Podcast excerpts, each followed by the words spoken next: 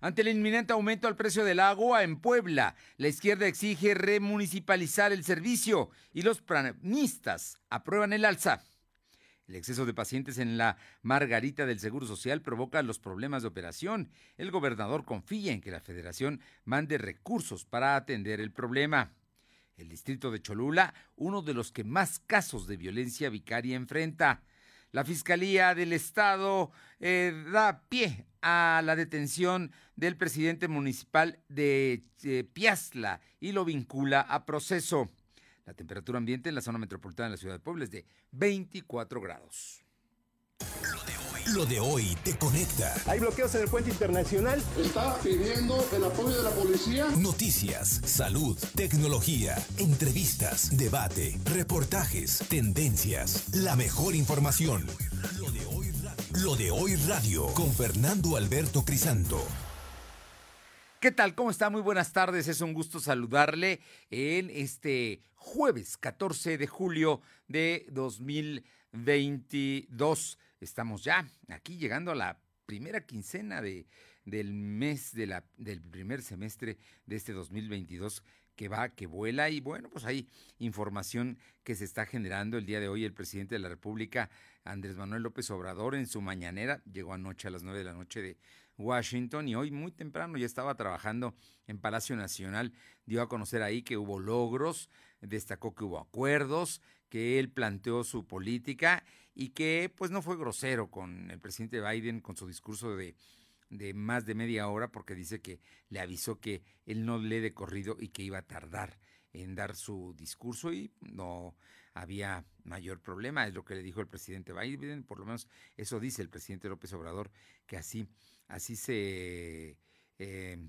pues así se manejó este asunto. Entonces, le comento todo esto, ¿por qué? Pues porque, bueno, hay críticas muy severas precisamente a la visita del presidente a los Estados Unidos. Y por otra parte, el primer ministro de Italia, Mario Draghi, eh, presentó su renuncia al presidente de la República. Eso acaba de suceder y hoy el diario El País publicó que el eh, expresidente mexicano Enrique Peña Nieto está vendiendo su piso, así le llaman los españoles, es un departamento de 156 metros, sí, ¿verdad? 156 metros que está ubicado en un barrio elegante de Madrid, pero pues es un, es un piso digamos que no es muy grande, no es una gran residencia, es un departamento.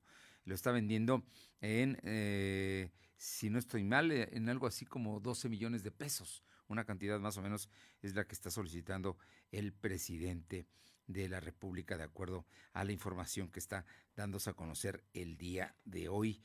Y bueno, pues gracias a los amigos que nos sintonizan y escuchan a través de Radio Cañón en la 1280, aquí en la capital poblana y la zona metropolitana también. Eh, se transmite lo de hoy radio en Ciudad Cerdán, La Que Buena en el 93.5, en Radio Jicotepec en el 92.7 y también en el 570. Y en el sur del estado estamos en el 980, en Izúcar de Matamoros, La Magnífica. Nos escuchan también a través de www.lodoy.com.mx y a través de redes sociales en eh, como LDH Noticias es nuestra dirección en Facebook, en Instagram, Spotify, en Twitter y también en nuestro canal de YouTube LDH Noticias. Ahí estamos con todo, con todo esto que le vamos a llevar. Hoy, hoy se sigue discutiendo el tema del aumento al precio, al precio del agua. Es un precio que se le va a dar y lo va a cobrar la empresa Agua de Puebla para todos. El SUAPAB es simplemente el instrumento eh, oficial que hace la solicitud, pero bueno, realmente quien hace la solicitud y quien pone condiciones y que quien amenaza con que no va a dar buen servicio es Agua de Puebla, que de por sí no lo da. Pero bueno, ellos son los que están detrás de este aumento. El asunto es que hay grupos políticos, concretamente de la izquierda, que van a manifestarse en la Ciudad de México en protesta y van a exigir que se remunicipalice precisamente el servicio del agua potable. La información la tiene mi compañera Aure Navarro. Aure, muy buenas tardes. Buenas tardes, pues efectivamente, Fernando, como bien lo mencionas, pues el Frente Nacional de Izquierda Social, conocido como FENIS, anunció este día que buscará que el gobierno federal pues intervenga para remunicipalizar el agua en Puebla y tratar de resarcir así el daño que diputados locales están por provocar a seis municipios con el encarecimiento de las tarifas del agua y que bueno estarán abordando el día de mañana en el pleno del Congreso local para su aprobación final a la solicitud que hizo el SOAPAP.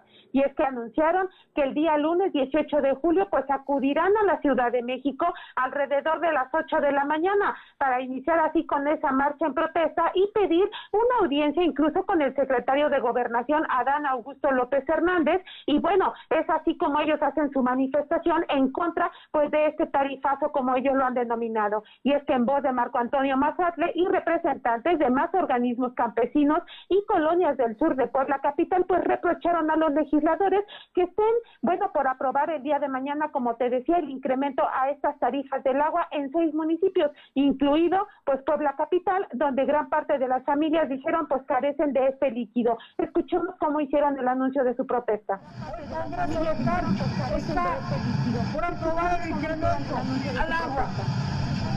No una pandemia durante lo que ha sucedido, que no hay, trabajo, no hay espacio para los poblanos. Y ahora esto, valiéndoles más, ¿qué hacen? Todavía nos quieren incrementar el agua. Eso es parte de lo que vamos a estar realizando en nuestra jornada de paz y de lucha. Es parte lo que vamos a estar realizando y es que, bueno, también es importante comentar, Fernando, que además de esta protesta por el encarecimiento del agua en estos seis municipios, pues los integrantes del FENIS confirmaron que solicitarán también la intervención del director general del IMSS, Zoé Robledo, para que Aurora Treviño pues sea separada del cargo como delegada del instituto en Puebla, debido a que, bueno, a recientes, en recientes días pues se ha demostrado efectivamente que en hospitales como San José y La Margarita pues siguen siendo evidentes los daños que se tienen en el mal servicio y bueno, así como la caída de elevadores, así como también en esta semana se dio a conocer sobre la ruptura de tuberías del agua y bueno, esas dos demandas son las principales que van a estar manifestando para exigir la intervención del Poder Federal y que bueno, se solucionen las cosas aquí en el estado de Puebla, Fernando. Bueno, pues ahí está, ahí está el asunto. Van a hacer manifestación el próximo lunes en la Ciudad de México y van a insistir en que se remunicipalice y por supuesto están en contra y muchos de ellos van a decir que no se pague el agua. ¿eh? ese, es, el punto de vista que ellos tienen. Gracias. Gracias.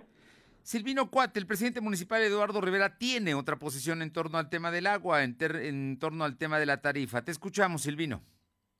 Buenas tardes, pues informarles que el presidente Eduardo Rivera Pérez respaldó el aumento de la tarifa del 4 y 7% que propuso el sistema operador de agua potable y alcantarillado de Puebla. Además, argumentó que los recursos que se obtengan serán utilizados para el mejoramiento del sistema de drenaje y la ampliación en el sistema para colonias en donde no cuentan con ese vital líquido. El alcalde indicó que una vez eh, la propuesta que se avaló en la Comisión de Patrimonio y Hacienda Pública deberá ser aprobada ante el Pleno del Congreso para que posteriormente se haga válido. Argumentó que se incrementa la tarifa del servicio de agua como lo marca el tabulador, donde se incluye la impresión a nivel nacional, el aumento sería a más del 30%, en cambio solamente del 4 y 7%. Agregó que por años no se había dado mantenimiento al sistema del, del agua, incluyendo en el centro histórico, al igual que en la zona metropolitana, por ello la importancia de este incremento. Escuchemos parte de su mensaje. Pasando al Pleno, me parece que es una medida necesaria y una medida también responsable. Otros estados y otras zonas metropolitanas están sufriendo hoy en día la falta del abastecimiento de agua en el sentido que no hay en toda la zona metropolitana. El caso pues de Monterrey y su zona metropolitana es un ejemplo que no podemos llegar a permitir que suceda en nuestro municipio y en el área metropolitana. En otro tema reconoció que la Intendencia de no cuenta con los recursos suficientes para el de espectaculares y regulares, ya que existen algunos que son de, gran tamaño y requieren de maquinaria pesada. No obstante, aseguró que va a instruir a la Secretaría de Gestión y Desarrollo Urbano del Gobierno Municipal para que hagan labores y quite los que son de tamaño pequeño. Esto, según eh, el, el presidente. Además, buscará que las empresas pues hagan cargo de retirar los espectaculares bajo el argumento de que existe una ley general que lo prohíbe, Fernando. Las empresas, realmente los que tienen que pagar el, el quitarlos son las propias empresas, ¿no? digo, tendrá que hacer un gasto a lo mejor el ayuntamiento para quitarlos, pero las empresas son las que tienen que quitarlos. ¿O no es así? De acuerdo a la ley incluso. Bueno, Silvino. También, este, el presidente señalaba que esta labor pues se tiene que hacer en conjunto con el Estado y por parte del gobierno del Estado recordemos que se está haciendo el retiro de espectaculares irregulares, mientras que pues el ayuntamiento señaló que por el momento se va a dar prioridad únicamente a los espectaculares que están al alcance y que se pueden usar pues maquinaria que cuenta con el que cuenta con el ayuntamiento, perdón. Bueno, por lo pronto el, gobierno del estado el día de hoy ya está retirando eh, espectaculares a lo largo de, eh, por ahí por Lomas de Angelópolis, de la Tliscayot, por ahí está retirando ya espectaculares, el gobierno del estado. ¿Por qué? Porque el gobierno quita los que están dentro de su jurisdicción. Los que están dentro de la ciudad, pues le tocan al ayuntamiento. Así es que esa es la parte que, que falta. Y bueno, por otra parte, el presidente municipal está preocupado por el tema del agua y dice que, pues que sí, que se tiene que aumentar porque si no, no va a haber buen servicio. Lo que quiere decir también que la empresa Agua de Puebla para Todos no cumple con lo que se comprometió en el contrato, que ella tenía que invertir para mejorar la calidad del servicio y, ¿sabes qué? Cobrar. Y pues tiene tan, mal, tan pésima la empresa, está tan mal manejada, que precisamente por eso no cobra y ahora pues el aumento va a ir contra los que sí pagan. Gracias. Buenas tardes. Alma Méndez, el tema de los establecimientos que colaboran con el ayuntamiento para realizar el programa de parquímetros, ¿de qué se trata, Alma?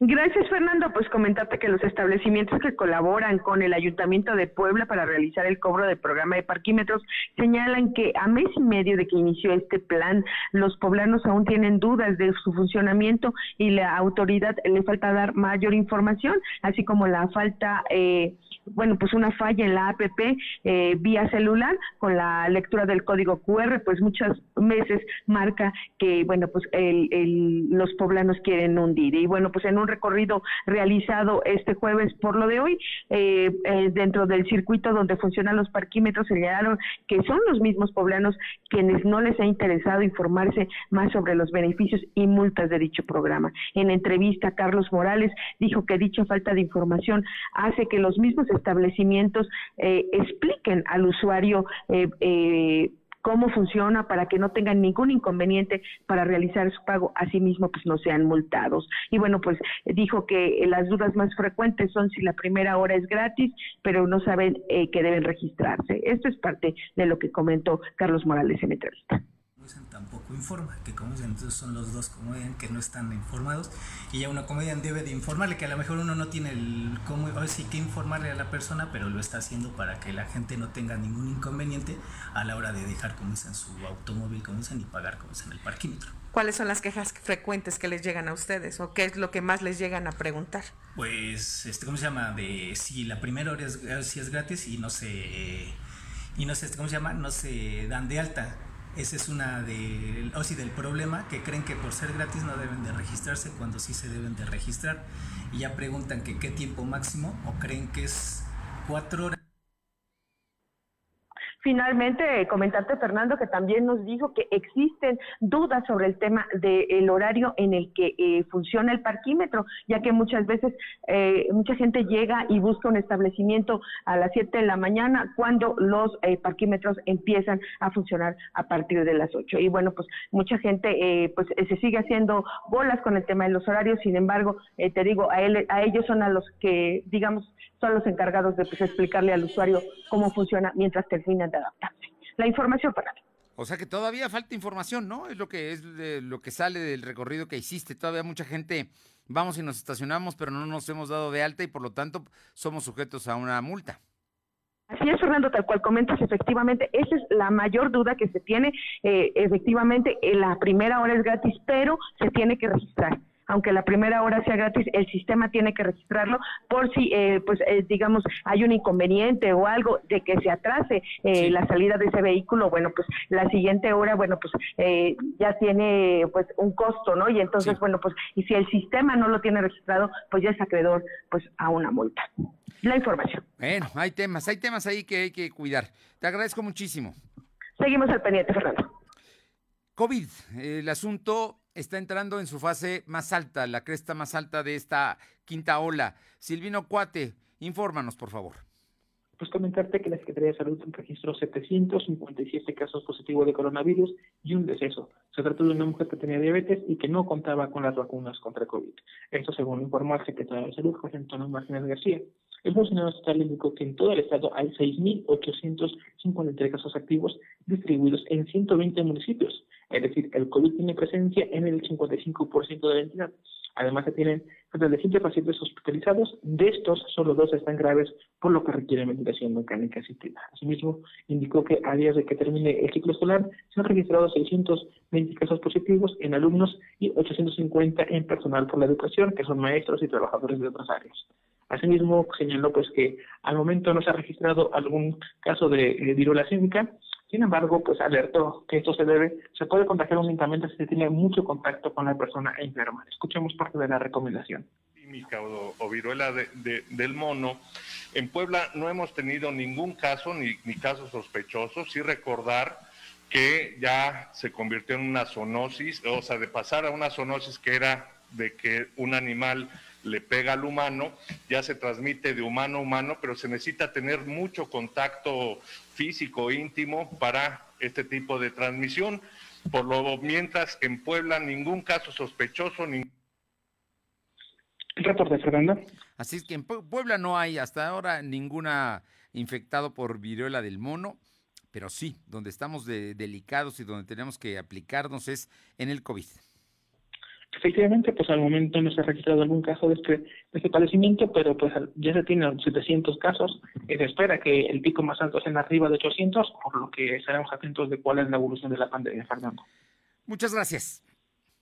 Son las 2 de la tarde con 16 minutos, 2.16. Lo de hoy es estar bien informado. No te desconectes. En breve regresamos. Regresamos. Llegó el verano de arte y cultura al Centro Histórico de Puebla con actividades gratuitas todos los días. Disfruta de danza, teatro, música, exposiciones, performance y muchas sorpresas más para ti. Consulta la cartelera en pueblacapital.gov.mx. Puebla, contigo y con rumbo. Gobierno Municipal. Lo de hoy eres tú. Tu opinión nos interesa. Deja tu mensaje vía WhatsApp al 2223 2375 83. Comparte tus imágenes y tus reportes por Telegram al 2223 2375 83. Seguro la conoces. Cuando logra tu atención, te cautiva. A veces no puedes alejarte de ella sabes que nunca te juzgaría. Y donde quiera que estés, estará cerca de ti. Exacto. Es la radio. 100 años con nosotros. CIRT, Cámara Nacional de la Industria de Radio y Televisión. Suscríbete a nuestro canal de YouTube. Búscanos como Lo de Hoy. El Senado de la República convoca al Premio al Mérito Literario Rosario Castellanos. Las propuestas deben hacer las instituciones y organizaciones reconocidas en el ámbito de las letras. Hasta el 31 de julio de 2022. Pueden postular a escritoras y escritores destacados con obra escrita en español o en alguna lengua originaria de América Latina. Consulta las bases de la convocatoria en www.senado.gov.mx. Senado de la República. Sexagésima quinta legislatura. Seguro la conoces. Lo de hoy es estar bien informado. Estamos de vuelta con Fernando Alberto Crisanto. Los personajes de hoy, las ideas y los hechos se comparten en la entrevista. Bien, y este fin de semana en el Autódromo de Puebla, que está aquí en Amozoc, Miguel Leaved, se va a llevar a cabo una más de las pruebas de eh, NASCAR y eh, concretamente el domingo 17 de julio y tenemos en la línea y le agradezco mucho a Rubén Pardo, piloto de NASCAR, que nos cuente pues ya a unas a unas horas. Rubén, ¿cómo estás? Muy buenas tardes. ¿Qué tal? Muy buenas tardes. Pues sí, como bien dices, Hugo, este fin de semana toca la, la quinta fecha del campeonato, muy contento de, que sea en Puebla, un gran estado, un gran autódromo y ahora de, de mi parte muy emocionado ya por estar arriba del auto. Oye, cuéntame, ¿Qué, qué, qué- en la NASCAR, ¿qué características tiene esta eh, competencia de autos finalmente con bólidos y con, con emociones que se dejan en la pista? Mira, una de las principales características es que los coches son casi, casi iguales. Eh, son coches que tienen 480 caballos de fuerza.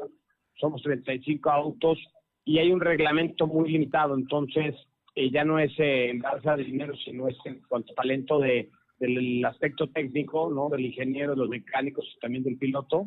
Sí. Y, y bueno, que el profesionalismo de todos los equipos, así como de los pilotos, eh, día con día está aumentando y nos enfrentamos a, a un autódromo en donde ya todo el mundo lo conoce eh, eh, y bueno, eh, puedo decir que en un segundo eh, puede estar toda la parrilla, que estamos somos alrededor de 35 autos.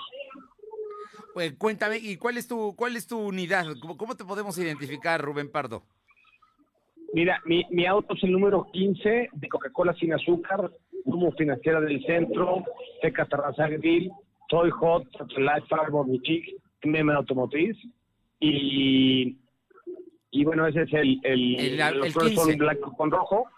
Eh, también está mi compañero Rafa Ballina, que es con el auto número cero. El equipo se llama Spartak. Y, y bueno, con esos, con esos nos pueden eh, identificar. Así los identificamos. ¿Cuáles son tus recomendaciones para ir a la NASCAR? ¿Cómo, cómo, le, ¿Cómo le hacemos? ¿A qué hora tenemos que llegar para verdaderamente disfrutar? Porque además es un ambiente extraordinario el del automovilismo. es un ambiente padrísimo y mira, eh, yo le recomiendo, el día del sábado tenemos prácticas calificaciones, pueden ir a visitar las instalaciones, ver cómo practicamos. Y el día domingo le recomiendo llegar entre las 9, 9 y media de la mañana, ya que a las, creo que a las 11 eh, es la carrera de las camionetas, de las trucks, en donde hay chavos desde 13 años hasta 24 años.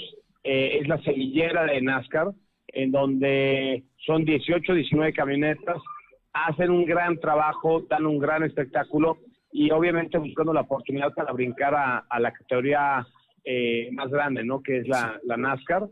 Y después venimos nosotros, arrancamos la carrera como a la una y media, pero viene el protocolo del himno nacional y la presentación de los pilotos. Entonces le recomiendo llegar desde las nueve y media, diez de la mañana. Eh, si hace sol, pues bloqueador, sombrilla y todo el rollo. Y si hace frío, pues bien tapaditos, ¿verdad? Ánimo, ánimo para ir a ver las carreras, que te digo, un es- es- es- eh, espectáculo extraordinario. Sí, Rubén. ¿Perdón? No, no, no, yo eh, digo que hay que ir con mucho ánimo para ver este gran espectáculo, Rubén Pardo. Así es que estamos Ah, invitados sí. para este domingo. Por supuesto, están más que invitados eh, a la gente de Puebla, de todos sus alrededores. La verdad, de Puebla es una de las ciudades en donde siempre nos reciben con los brazos abiertos. Saben mucho del automovilismo, son grandes fanáticos y siempre nos, nos reciben con los brazos abiertos, ¿no? Entonces, qué mejor que, que les quita fechas que en Puebla, esperando de mi parte poderles dar un gran espectáculo, eh, buscar un gran resultado para el equipo, para mis patrocinadores y obviamente para el público y, y trataremos de dejar toda la pista para que se divierta ese público tan entregado. Pues Rubén Pardo, te vamos a aplaudir, vas en el vehículo número 15, número 15 es el que tienes tú y sin duda ahí nos vemos en la NASCAR, la quinta, es la quinta fecha, ¿no? De este domingo 17 de julio. Así es, es la quinta fecha, te lo agradezco muchísimo. Si nos pueden seguir en las redes sociales de Pardo Rubén o de Spartak, ahí estaremos eh, subiendo notas o, diferentes cosas. Y, y esperamos este fin de semana, de verdad no se lo perder, no se lo pueden perder. Hay grandes cosas, hay en el área comercial, merchandising, juegos, muchas cosas para... Al final del día es un evento familiar. No, hombre, vale mucho la pena. Es el Autódromo Miguel de aquí en Amozoc. Está rápidamente, se llega, se la pasa uno muy bien. De nueve, nueve y media de la mañana es buena hora para llegar y hay que disfrutar este domingo las carreras de autos aquí en la capital poblana y concretamente en el Autódromo Miguel de. Te agradezco muchísimo, Rubén. De que un saludo a todos los escuchas y a todos los que nos están Y te eh, seguimos que viendo o escuchando. Te seguimos Saludos en redes eh, a través de Pardo Rubén y Spartak, que también es, la otra, es el equipo del que formas parte. Muchísimas Así gracias. Gracias, buen día. Buen día, un abrazo. Pues ahí está, hay que ir a la NASCAR este domingo 17 de julio vale la pena. Aure Navarro, cuéntanos, la diputada Aurora Sos Sierra, Aurora Sierra del PAN, habla del tema de lo que es inminente ya, la, la que será la legislación y la sanción penal en contra quienes incurran en violencia vicaria. Te escuchamos, Aure. Gracias, así es comentar que la diputada local por el PAN, Aurora Sierra, pues informó ese día que el distrito de Cholula es una de las regiones que más altos índices tiene de casos de mujeres que son violentadas, por lo que no le sorprendería que gran parte de ellas pues estén enfrentando violencia vicaria sin saberlo. Y es que señaló que después de que se apruebe esta iniciativa el día de mañana ya en su totalidad, pues sería necesario también iniciar con una campaña para que más mujeres pues logren identificar que están siendo víctimas de este delito, Fernando, pero que también sepan que ya cuentan con la oportunidad así de denunciar a su agresor y que este puede pasar de tres hasta diez años, ocho meses, pues en prisión precisamente por ejercer este tipo de violencia contra ellas. Escuchemos a la panista gobierno del Estado a través de la Secretaría de Igualdad sustantiva para que se hicieran los diagnósticos necesarios en todo el Estado, pero particularmente pues también por supuesto en la región del distrito al que represento que son las Cholulas, para que se identifiquen casos de violencia vicaria y para que en su conjunto también los ayuntamientos en su momento puedan hacer políticas públicas efectivas para que las mujeres puedan ponerle nombre a eso que están padeciendo. Muchas mujeres, insisto, no saben que están padeciendo esta violencia y lo que tendremos que hacer después de la ley será mucho trabajo.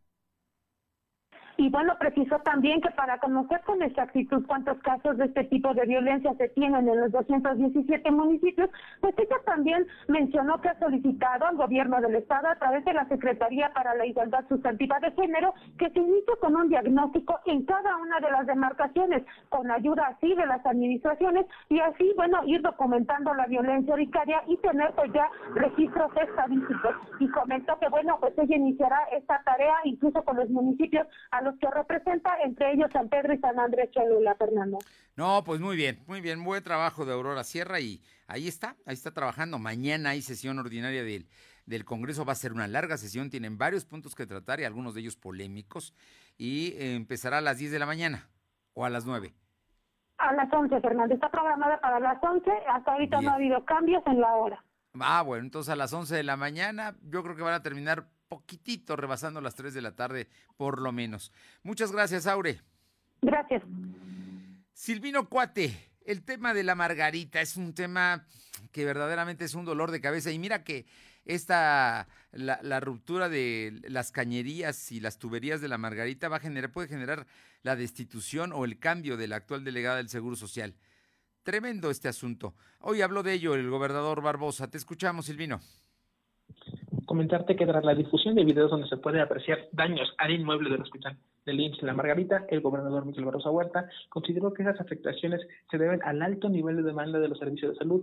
Además, confía en que la federación brinde recursos suficientes para cubrir esta problemática. El titular del Poder Ejecutivo comentó que el desgaste de estos nosocomios es producto del alto nivel de pacientes que todos los días acuden por diferentes problemas de salud. Sin embargo, dijo que la Federación ya tiene conocimiento de esto. Además, señaló que el Instituto Mexicano de Seguro Social es la institución de salud más fuerte que hay en el país, pero no tan alta como los sistemas estatales de diferentes entidades. Ante esta situación, Barrosa Huerta dijo que el gobierno federal, al igual que de los estados, deben tener mayor compromiso en el fortalecimiento de hospitales que están instalados en diferentes entidades. Fernando. Bueno, pues ahí está el asunto. También habló el tema de la CEP, el tema de Coscatlán. Cuéntanos qué sucedió ahí en la secundaria Donato Bravo Izquierdo comentarte que el gobernador pues informó que será la Secretaría de Educación Pública del Estado de Puebla la encargada de atender la agresión al estudiante, a un estudiante de la escuela secundaria Donato Bravo Izquierdo, ubicada en el municipio de Coscatlán, que fue golpeado por tres de sus compañeros durante el receso. El titular del Poder Ejecutivo dijo que será esta dependencia la encargada de verificar estos hechos. De esta forma se va a descartar o corroborar quiénes son los implicados en esta presunta agresión. Además, recomendó a los padres del joven, del joven agraviado que hagan la denuncia ante la Fiscalía General del Estado. De esta forma habría dos instancias investigando el caso. Eh, la madre del joven, pues eh, la madre acusó que su hijo eh, presentaba fracturas en el tabique nasal, esquince cervical, grado 2 y constitución, contusiones en los pómulos. Al momento era el único que se tiene conocimiento de esta agresión en, esa, en este municipio, Fernando. No, tremenda paliza que le pusieron, ¿no? Pero bueno, tienen que sancionarlo, no puede ser. Además, tres contra uno. Efectivamente, y la madre es por ello que acudió a la institución, sin embargo, pues al momento lo único que se logró es tener únicamente contacto con el director, por ello se procedió pues a buscar una instancia diferente que sería la SEP, la encargada de hacer las averiguaciones correspondientes. Pues esperemos que las haga y que las haga pronto. Finalmente habló del tema de eh, los municipios donde no hay presidentes municipales. Por cierto que en Piazla hoy vincularon a proceso. Finalmente ya un juez determinó que sí es responsable y que Miguel Maceda se queda en la cárcel. Pero cuéntanos, ¿qué dijo el gobernador Barbosa del asunto? El gobernador pues aseguró que existe gobernabilidad en los municipios de Piexla y Acatlán de Osorio a pesar de que los presidentes de esa demarcación se encuentran detenidos. El titular del Poder Ejecutivo señaló que según información que le han proporcionado ambos suplentes eh, de los presidentes ya tomaron protesta, por ello los servicios se mantienen funcionando. Indicó que incluso acudirán, acudirá a Acatlán de Osorio para hacer la inauguración de un bulevar, mismo que fue pactado con el edil que actualmente está detenido. Cabe recordar que el pasado, que en el caso del presidente municipal de Piexla, Miguel Acevedo, está preso por la muerte de Ángel Tigre Aquino, que ocurrió el 14 de junio, luego de que fue capturado y presuntamente golpeado por policías municipales. Mientras que el presidente de Catlán de Osorio, Arturo Jica, se encuentra eh, preso acusado de delito de encubrimiento y ejercicio indebido de sus funciones, Fernando. Bueno, pues ahí está, pero hay gobernabilidad. Lo importante es que está, se está gobernando y, y hay seguridad y las cosas están caminando allá, tanto en Acatlán como Piesla. Gracias, Silvino. Buenas tardes. Alma Méndez, Platícanos del tema de la agresión que hubo en un centro, en el centro escolar Morelos. No es cualquier cosa, es el centro escolar que si no estoy mal está exactamente, exactamente colindante junto a las oficinas de la Secretaría de Educación Pública. Así es, Fernando, como bien comentas, y bueno, pues eh, la Secretaría de Educación Pública informó que un maestro del centro escolar, José María Morelos y Pavón, fue separado de su cargo después de que un alumno resultó lesionado dentro de un aula de clases. Y bueno, pues esto después de que vía redes sociales se realizara la denuncia donde se muestra el momento en que un alumno de este de esta institución sufrió una fractura al jugar vencidas con un compañero frente al profesor y se puede ver al alumno eh, que bueno pues expresa un gran dolor. Después de estar jugando con sus compañeros y bueno pues mediante un comunicado la dependencia estatal señaló que los hechos se registraron el pasado 28 de junio donde el estudiante pues fue atendido de manera inmediata. Asimismo se levantó un acta administrativa al docente. Y bueno pues se detalló que este hecho se dio a conocer a la madre de familia del alumno lesionado y las acciones que se realizaron para evitar que se repitan los hechos. La información, Fernando. Bueno, y, pero entonces aquí el maestro fue el responsable. Comentarte, Fernando, que bueno, los alumnos estaban jugando y el maestro presenció, pues, eh, no puede ser una agresión, pero bueno, pues a final de cuentas el maestro pudo haber moderado esta situación cuando ya se salió, pues, ahora sí que de su alcance, fue cuando reaccionó, pero pues ya era demasiado tarde. Gracias. Seguimos a pendiente. Son las 2 de la tarde con 32, 2.32. Lo de hoy es estar bien informado. No te desconectes. En breve regresamos. Regresamos. Dicen Con el sistema de parquímetros, estacionarte en el centro histórico ya es muy fácil. Ponte vivo. Evita multas y sanciones a partir del 1 de julio. Consulta más información en pueblacapital.gov.mx, diagonal parquímetros. Puebla, contigo y con rumbo. Gobierno municipal. Dicen que todos los partidos son iguales. No estoy de acuerdo. Además, quienes sí nos preocupamos por las necesidades básicas de nuestros municipios. Nosotros sabemos que en las regiones de Puebla hay gente talentosa y trabajadora que reclama nuevas opciones. Somos PSI, un equipo joven que quiere darle voz a aquellos que más lo necesitan. ¿Y tú, jalas? ¿Y tú jalas?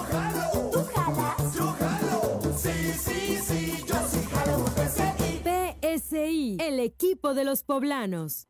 Con el sistema de parquímetros, estacionarte en el centro histórico ya es muy fácil. Ponte vivo. Evita multas y sanciones a partir del 1 de julio. Consulta más información en pueblacapital.gov.mx, diagonal parquímetros. Puebla, contigo y con rumbo. Gobierno municipal.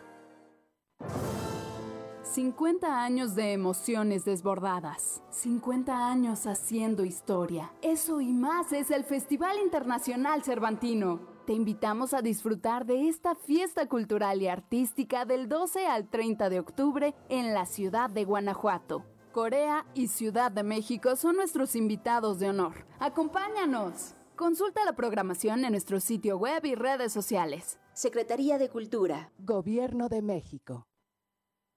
Lo de hoy es estar bien informado. Estamos de vuelta con Fernando Alberto Crisanto. Los personajes de hoy, las ideas y los hechos se comparten en la entrevista. Bien, es un gusto siempre saludar a la diputada federal por Acción Nacional Genoveva Huerta Villegas, que además de ser una muy buena política, es, es una artista. Ella es música de, de vocación y yo creo que podría ser de profesión. No lo hace porque está dedicada a la política, pero podría ser una, una gran concertista. Genoveva, muy buenas tardes, muchas gracias y platícanos de toda esta propuesta que tienes para fortalecer la educación cultural, para consolidar una sociedad pacífica. ¿Cómo te va? Muy buenas tardes. Muy buenas tardes, Fernando. De verdad, muchísimas gracias por tus palabras. Efectivamente, la música ha formado parte de mi vida desde muy pequeña y soy una convencida que con actividades culturales, que con el fomento de la música, en este caso, que es eh, mi especialidad, por así decirlo, podemos prevenir eh, acciones delictivas de, de los ciudadanos. De verdad que se ha, incluso hay estudios que en otros países o en otras ciudades cuando hay un mayor fortalecimiento y apoyo a las actividades artísticas y culturales, la delincuencia disminuye muchísimo, muchísimo. Y de ahí que hoy, eh, que estamos viviendo tiempos tan complicados en materia de seguridad, necesitamos más prevención. Y para mí la prevención es precisamente a través de actividades culturales. Es por eso que propongo a la Cámara de Diputados una adición a la Ley General de Cultura que el objetivo es de dotar de más facultades a la Secretaría de Cultura a nivel federal, por supuesto, obviamente eh, que baje, pero es de dotarla de más facultades y para que se coordine con la Secretaría de Educación Pública y en conjunto sea, además de obligatorio, se fomenten las actividades artísticas desde el preescolar, pasando por todos los niveles, y que sea transversal, es decir, primero obligatorio, transversal y que sea en todos los niveles. Hoy lo sabemos, en, las escuelas públicas principalmente tienen actividades, pero llegando a secundaria, por ejemplo, pueden decidir entre tomar eh, esa actividad o a lo mejor eh, mecánica y otras actividades que me parece que también son necesarias, pero las actividades culturales son... Eh, te, fomentan, te apoyan, te ayudan a trabajar en equipo, a tener un, pues a tener empatía por la otra persona, a incluso te ayudan en tu desarrollo como persona en temas de comunicación, en temas de sociabilidad. Son muchos los temas y muchos los, muchos los beneficios que la música y que el arte puede, en, en lo que pueden ayudar a un, ciudadano, a un ciudadano, a un ser humano. Oye, por lo pronto en la Cámara de Diputados presentaste esta iniciativa, que es, que es tuya, eh, eres parlamentaria de Acción Nacional, y ahí ya pasó al Senado, según entiendo. Así es, ya pasó eh, al Senado y ya pues estará estudiando, pero insisto, es muy noble y además no tiene ningún impacto presupuestal porque eh, todo, en todas las escuelas hay, o en la gran mayoría, hay eh, maestros que tienen que ver con el arte. Entonces es más bien que se fomente, que se le dote de facultades a la, a la Secretaría de, Cultura. a la Secretaría de Cultura para que pueda coordinarse con la Secretaría de, Educación. Pública. Recordemos que hace en el dos, en la sexagésima tercera legislatura el tema cultural se elevó a rango pues a rango federal, es decir, se volvió, en lugar de que fuera parte de la Secretaría de Educación Pública, se volvió secretaría al ser secretaria, una secretaría de cultura, pues ya tiene otras, otras, eh, está mucho más empoderada, por supuesto, pero dejó de coordinarse con la SEP. Y me parece que esa parte no la podemos descuidar. Se tiene que coordinar con la SEP para que podamos tener actividades desde muy pequeños, actividades artísticas, y con esto podamos prevenir la inseguridad y, por supuesto, las acciones delictivas más adelante. Cuando hablamos de actividades artísticas, hablamos por supuesto de la música, pero hablamos de la danza, hablamos del teatro, de la poesía, en fin, hay una serie de actividades que, que son y que se pueden desarrollar. Y hay ejemplos, aquí por lo menos en Puebla, Genoveva, donde hay poblaciones que se dedican a la música y que tienen grandes bandas de música, lo mismo que en Oaxaca y en otras entidades federativas. Pero ahí la delincuencia baja sustancialmente. Eso yo creo que es un buen ejemplo, ¿no? Así es, tenemos en la Mixteca eh, muchísimas comunidades completamente dedicadas eh, a estos temas. Eh, Nealtican, hay muchos mariachis, por ejemplo. Sí. En la Mixteca es, es acerca de metales. Tenemos muy Bandas. buenos trompetistas que muchos de ellos han destacado. Sí. Incluso ya ni siquiera están en, en México como país, están en otros países. Y Puebla ha sido un gran semillero de, de muy buenos artistas. Pues hay que hacerlo y hay que impulsarlo. Pues eh, te, te felicito por esto y vamos a estar muy pendientes porque creo que sí es muy importante. Amén de que haya una ley y haya una vinculación de la Secretaría de Cultura, yo creo que las autoridades, los maestros deberían estar fomentando este tipo de actividades y seguramente van a ver los resultados con los niños y con los jóvenes. Eh, pero pasando a otro tema, Genoveva, tú has sido muy, muy puntual en tu crítica, en presentar ejemplos en redes sociales de los problemas que enfrenta el Seguro Social de la Margarita. Y mm, recuerdo que hace unas semanas presentaste el tema de los elevadores que no funcionaban. De seis que creo que tiene el hospital, el edificio, solamente uno tenía servicio y se, ve, se había desplomado. Eh, recuerdo también que esta semana presentaste fotografías donde se veía la tragedia por el tema de las tuberías que se habían eh, quebrado y que habían generado precisamente que ya nadie pudiera estar en, un piso. Platícanos del tema y, de cuál es la respuesta y de si algún funcionario del Seguro Social te ha llamado, porque tú has hecho el reclamo a Zoe Robledo, que es el director general del Seguro Social. Así es, eh, tú sabes bien que cuando dejó de funcionar eh, San Alejandro. eh, el, e- el hospital y todo se concentró en la Margarita, pues eh, por supuesto que se desbordó el número de pacientes. Sin embargo, el gobierno federal no ha hecho nada por invertir y tener y que tuviéramos un nuevo hospital. Y al no hacer nada, pues hoy precisamente está colapsado el hospital, el de la Margarita. Hace algunas semanas lo mencioné. eh, parecía un hospital de guerra, o sea, uno tras otro, tras otro en el pasillo tenían a los pacientes, en literal eh, sentados en el suelo. Entonces me parece que eso no puede ser posible. Después eh, resultó que de cinco, de seis elevadores, solo funcionaba uno, pero ese elevador eh, subía todo, subía sustancias tóxicas, como subía alimentos, como subían personal, como subían pacientes. Y la verdad que es muy complicado, los propios médicos, los propios pacientes lo han eh, narrado, muy complicado porque tardan horas para subir de, de piso en piso.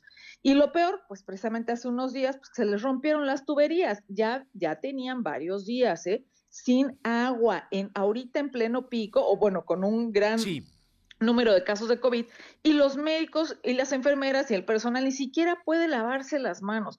Esto me parece muy terrible. Lo que he hecho es exhortos o puntos de acuerdo en la Cámara de Diputados o desde la Cámara de Diputados, pero también los he hecho eh, oficialmente al IMSS, a, a Zoe Robledo, que al final es el responsable de que haga algo. Eh, me queda claro que está desbordado, está desbordado porque necesitamos otro hospital que tenga más camas, que tenga más espacio. Sin embargo, hay pequeños detalles que podrían ayudar a un buen funcionamiento a pesar de la saturación. Y este buen funcionamiento queda a cargo de la delegada eh, que tenemos en Puebla, que lamentablemente pues no ha dado el ancho. Primero que no es, poblana, entonces no tiene ni idea y por supuesto ni compromiso, eso nos queda claro.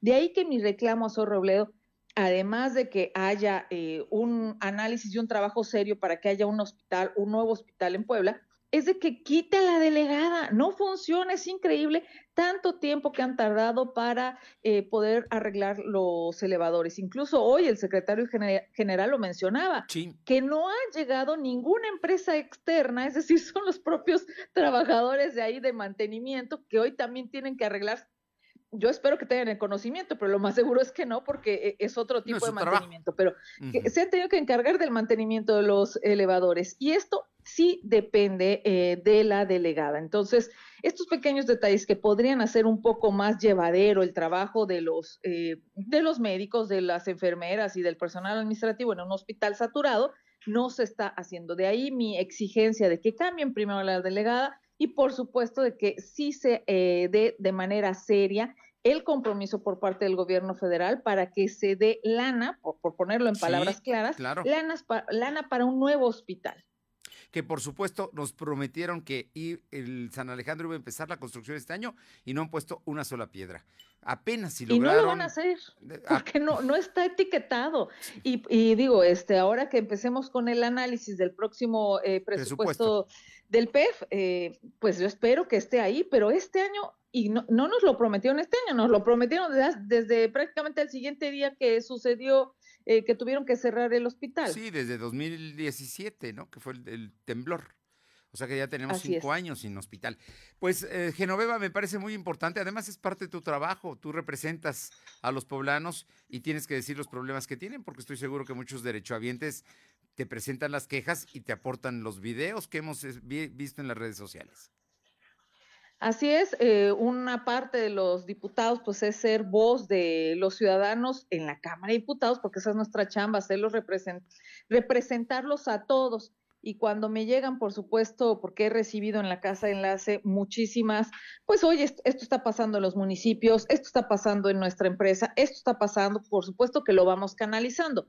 Eh, hemos hecho eh, muchas cosas eh, o hemos presentado juicios y demás, incluso en contra de Pemex, porque bueno, hay en, las, en la Sierra Norte, pues hay hasta fugas y, y lo hemos resuelto, es decir, no, Sí. so- no todo es, ha sido mediático, lo hemos, hacemos primero por la parte formal, oficial, pero cuando vemos que no hay ninguna contestación y que no nos hacen caso, ¿no? Eh, pues por supuesto que recurrimos al apoyo o, solicitamos el apoyo de ustedes para que se haga mediático. Diputada Genoveva Huerta Villegas eh, es legisladora federal de Acción Nacional, pero sobre todo es una poblana comprometida. Te agradezco mucho estos minutos y te mando un fuerte abrazo. Muchísimas gracias, Fernando. Muchos saludos, un gran abrazo y saludos a todos. Gracias, muy buenas tardes. Pues ahí están los temas, los temas que tienen los legisladores federales. Aure Navarro, aquí en Puebla, la diputada Lupita Leal habla sobre los foros para el tema de eh, la discusión de la pelea de gallos, el- los toros, ¿no? El- ¿qué, qué- qué va a pasar? Cuéntanos.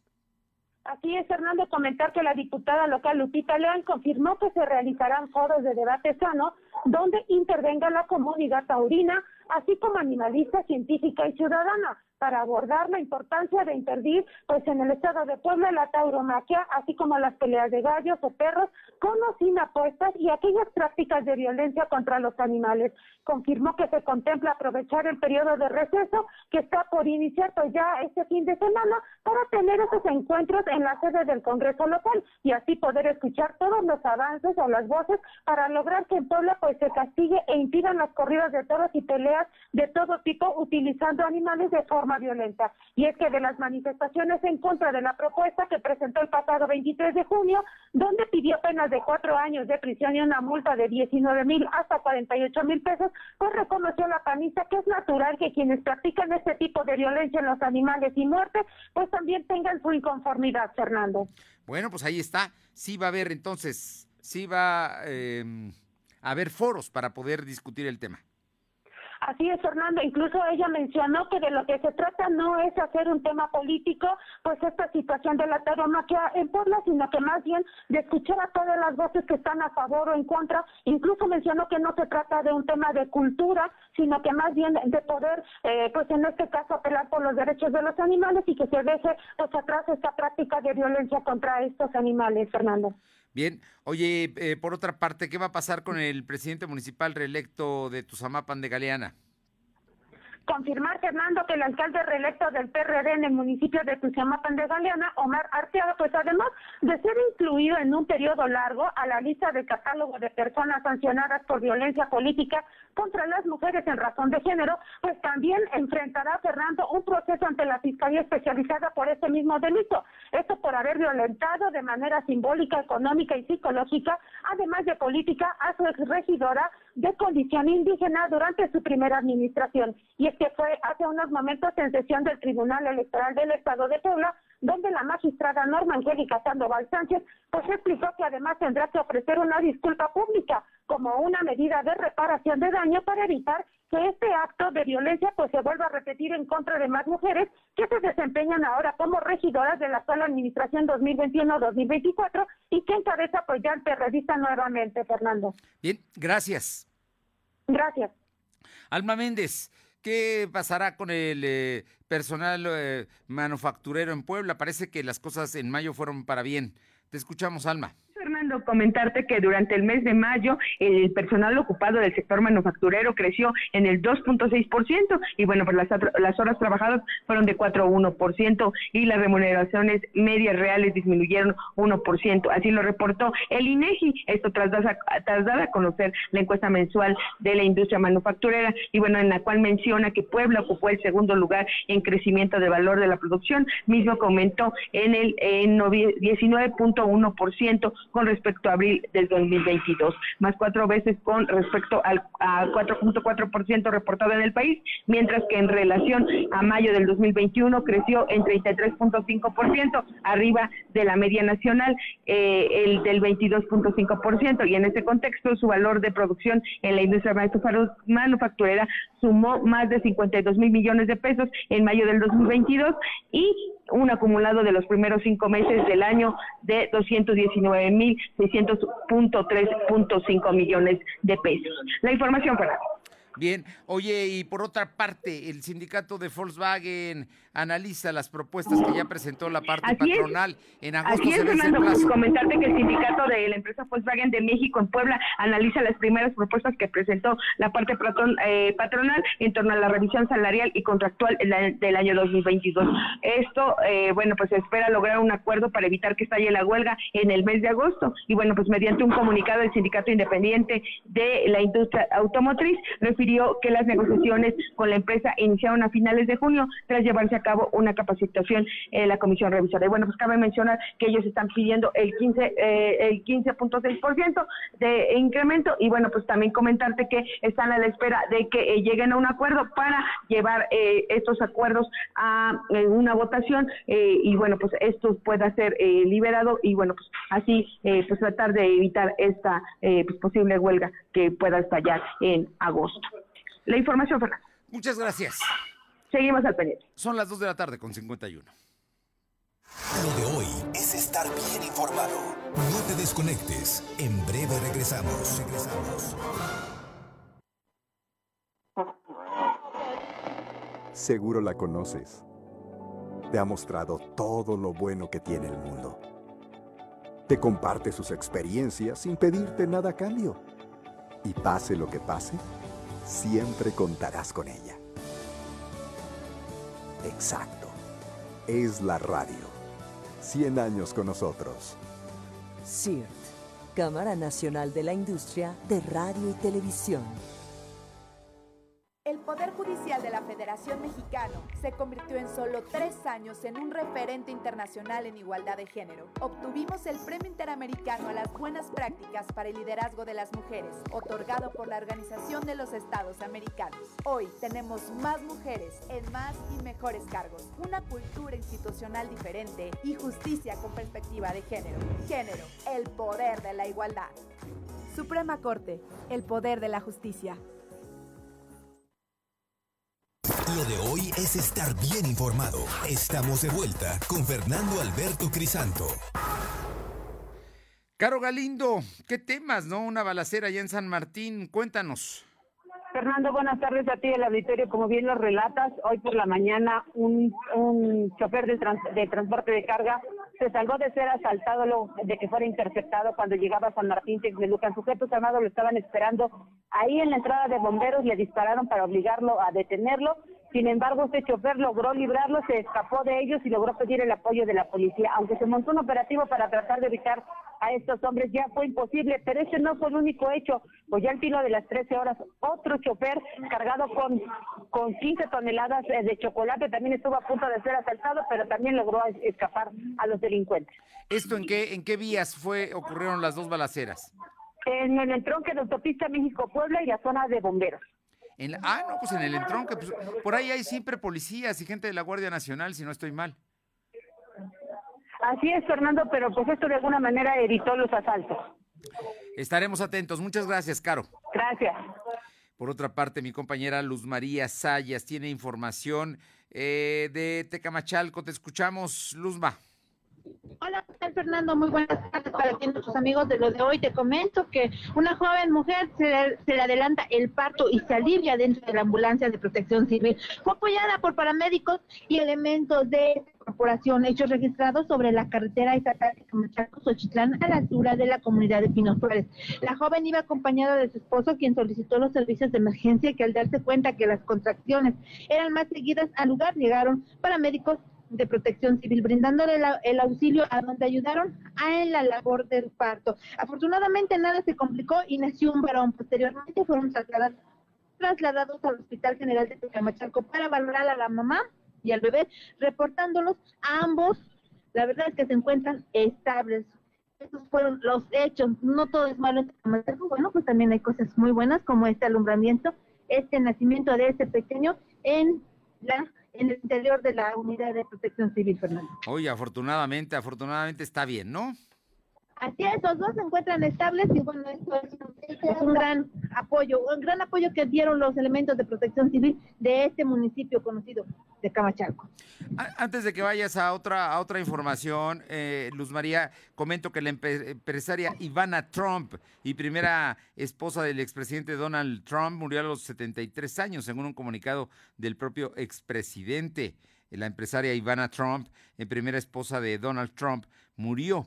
Eh, Ivana fue una sobreviviente, huyó del comunismo y abrazó este país, enseñó a sus hijos sobre determinación y tenacidad, compasión y determinación. Su madre, sus tres hijos y sus diez nietos la extrañarán mucho, dijo la familia en un comunicado. Ivana Trump fallece allá en los Estados Unidos. Oye, y cuéntanos, eh, ¿hay, ¿qué consecuencias hay con el tema de Coscatlán y cómo lastimaron a un jovencito de secundaria?